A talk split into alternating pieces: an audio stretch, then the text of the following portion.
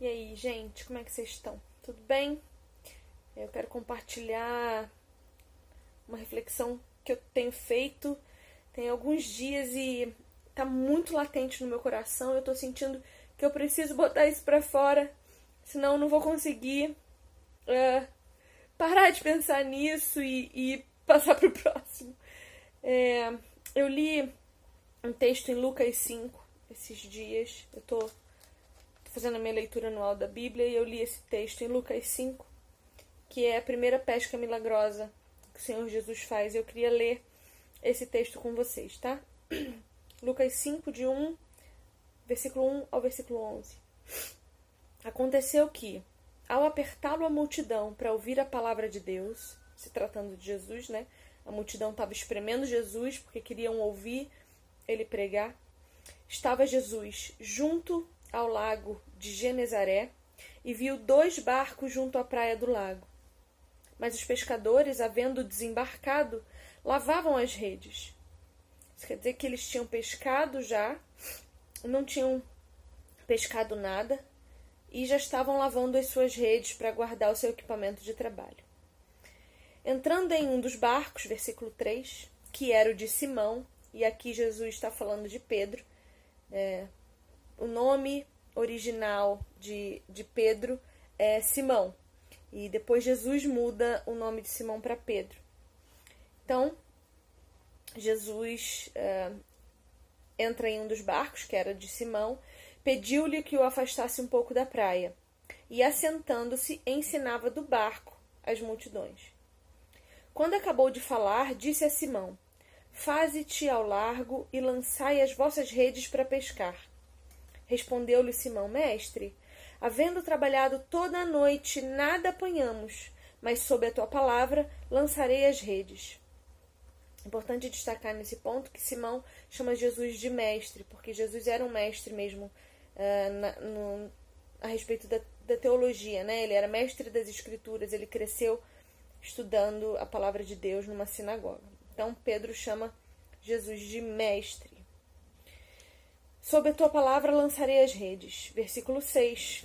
Isto fazendo, apanharam grande quantidade de peixes e rompiam-se-lhes as redes. Então fizeram sinais aos companheiros do outro barco para que fossem ajudá-los. E foram e encheram ambos os barcos, a ponto de quase irem a pique. Vendo isto, Simão Pedro prostrou-se aos pés de Jesus, dizendo: Senhor. Veja como o tratamento de Pedro, depois que tem um impacto do encontro com Jesus, muda. Senhor, retira-te de mim, porque sou pecador. Pois à vista da pesca que fizeram, a admiração se apoderou dele e de todos os seus companheiros, bem como de Tiago e João, filhos de Zebedeu, que eram seus sócios. Disse Jesus a Simão: Não temas, doravante serás pescador de homens. E arrastando eles os barcos sobre a praia, deixando tudo, o seguiram. Então, essa primeira pesca milagrosa que Jesus faz é interessante para a gente ver é, que o impacto da presença de Jesus é poderoso na vida deles. Mas o, o versículo que eu quero destacar antes da gente ir para o próximo texto é versículo 6. Isto fazendo, apanharam grande quantidade de peixes e rompiam-se-lhes as redes. Então a gente vai agora para João 21, é o último capítulo do livro de João. E aí Jesus vai, é, depois de sua ressurreição, voltar a encontrar com os discípulos. Ou seja, Jesus tinha morrido, uh, ressuscitado, os discípulos não sabiam ainda que Jesus tinha ressuscitado, por isso, desiludidos, desesperançosos, com a fé enfraquecida, eles voltam a fazer o que eles sabiam fazer antes da presença de Jesus, que era pescar. Então Jesus vai até a beira da praia para se encontrar com eles. Então vou começar pelo versículo 4 do capítulo 21 de João.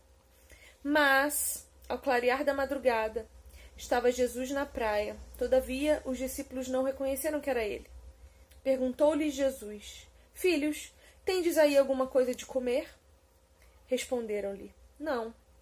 Então lhes disse: Lançai a rede à direita do barco e achareis. Assim fizeram e já não podiam puxar a rede, Tão grande era a quantidade de peixes. Aquele discípulo a quem Jesus amava disse a Pedro: É o Senhor, Simão Pedro. Ouvindo que era o Senhor, cingiu-se com sua veste, porque se havia despido, e lançou-se ao mar. Mas os outros discípulos vieram no barquinho, puxando a rede com os peixes, porque não estavam distantes da terra, senão quase duzentos côvados. Vamos para o versículo 11. Simão Pedro entrou no barco e arrastou a rede para a terra, cheia de cento e cinquenta e três grandes peixes, e não obstante serem tantos, a rede não se rompeu. Disse-lhe Jesus: Vinde, comei. O que eu quero destacar aqui é esse versículo 11, na segunda parte, que diz: E não obstante serem tantos, a rede não se rompeu. A gente está diante de dois.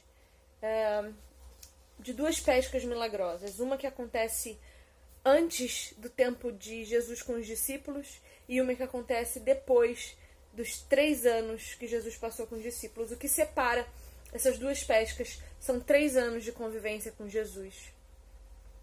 Isso me leva a pensar que na primeira pesca as redes deles se romperam devido à quantidade de peixes, porque eles não estavam preparados para carregar aquela quantidade de peixes. Três anos depois, passados com Cristo, fundamentando sua fé, preparando seu coração, preparando e elevando as suas expectativas, eles voltam a pescar uma grande quantidade de peixes através de um milagre de Jesus e as redes já não se rompem mais. O que na sua vida precisa de mais preparo para não se romper quando Jesus derramar os milagres que ele tem para você? Me pergunto se nós estamos nos preparando o suficiente para carregar as responsabilidades que Jesus tem para nós. Talvez a gente ainda não recebeu o que está pedindo. Talvez a gente ainda não tem o que Jesus tem para nos dar, porque a gente não tem capacidade de carregar, porque os fios das nossas redes ainda estão muito fracos e vão se arrebentar, deixando metade da pesca para trás. Acho que o que Jesus espera de nós é intimidade e convivência, para que nós possamos, quando Ele derramar sobre nós as responsabilidades, carregar junto com Ele o peso que é, é as, as coisas que ele tem para nos dar. Não peso, digo, de, de ser pesado, porque Jesus divide o jugo com a gente, mas é muita responsabilidade. A gente às vezes pede dinheiro, fortuna, a gente pede coisas que o nosso caráter não está pronto para receber. Então Deus não dá, porque Ele sabe que se der, a gente vai se afastar dele e vai se perder dos caminhos dele. Então, às vezes, o que você não está recebendo e tanto pede é porque você ainda não tem condições de carregar sem que a tua rede se arrebente. Desejo na sua vida momentos com o Senhor, momentos diante da palavra dele, para que você fortaleça, fortaleça ah, as redes que você tem na sua casa, na sua vida e no seu coração, ok? Que o Senhor te abençoe. Tenha uma ótima semana. Um beijo.